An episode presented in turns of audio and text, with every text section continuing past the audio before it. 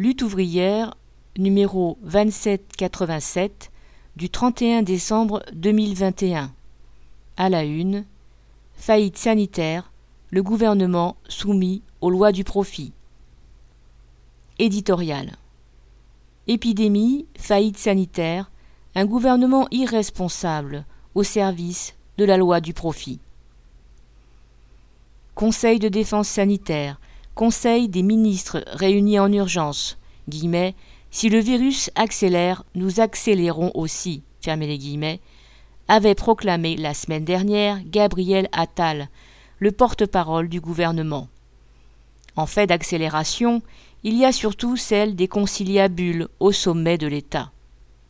La principale mesure censée répondre à la progression de plus en plus rapide de l'épidémie avec l'arrivée du variant Omicron consiste à transformer le pass sanitaire en passe vaccinal. Ce durcissement du dispositif du pass sanitaire, qui va restreindre encore davantage la vie de quelques 5 millions de non-vaccinés, peut-il enrayer la progression du variant Omicron? Rien n'est moins sûr. Depuis le début de la crise sanitaire, le gouvernement n'a jamais mis en œuvre une politique susceptible de permettre à l'hôpital de faire face à l'épidémie. Au contraire, il a continué à fermer des lits, plus de 5700 en 2020, alors que le coronavirus se répandait, ce qui rend le système de santé encore moins capable de faire face à la situation aujourd'hui qu'au début de la vague de Covid il y a deux ans. Faute de mettre les moyens nécessaires, le gouvernement ne cesse de jouer à la roulette russe avec la santé de la population. Le ministre de la Santé, Olivier Véran, a lui-même rappelé récemment qu'au plus fort de l'épidémie, il avait été demandé à des soignants positifs au virus de venir travailler dans les hôpitaux. En réalité, loin de se préoccuper de la santé publique, Macron poursuit aujourd'hui son opération de diversion, consistant à reporter la responsabilité de l'épidémie sur les non-vaccinés, désignés comme des boucs émissaires.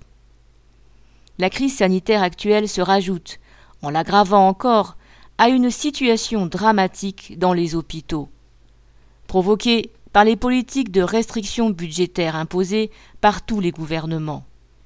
Mais les présidents et les ministres n'ont été eux-mêmes que des exécutants qui se sont soumis aux exigences et au parasitisme de la finance et des financiers.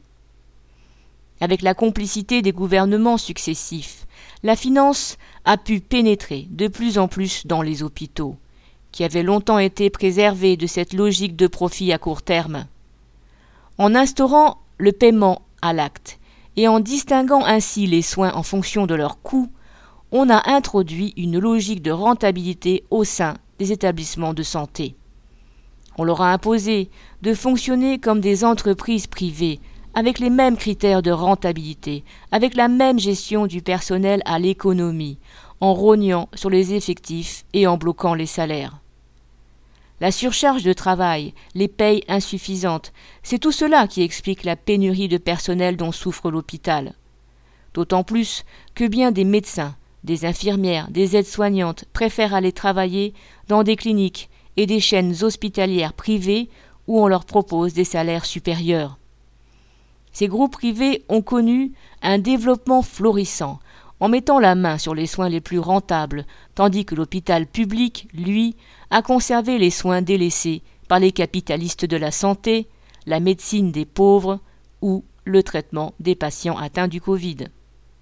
En effet, alors qu'on évoque actuellement une saturation des hôpitaux publics, il n'est jamais envisagé de soumettre les cliniques privées aux mêmes obligations.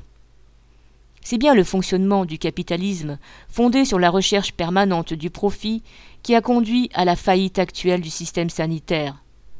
C'est aussi cette logique qui s'oppose à la levée des brevets sur les vaccins, empêchant les pays les plus pauvres d'y avoir accès, mettant ainsi l'ensemble de la planète sous la menace de nouveaux variants. L'humanité est aujourd'hui impuissante à venir à bout de l'épidémie, pour les mêmes raisons qu'elle ne parvient pas à en finir avec la crise économique, le chômage, le sous-développement et la famine. La science et le niveau atteint par les technologies permettraient de résoudre la plus grande partie de ces problèmes, y compris la crise climatique, à condition d'être soustrait au contrôle des capitalistes et à leur course au profit. En se fixant l'objectif d'exproprier la classe capitaliste pour mettre l'économie sous le contrôle de la population, seuls les travailleurs pourront apporter le remède susceptible de sauver la société de la catastrophe.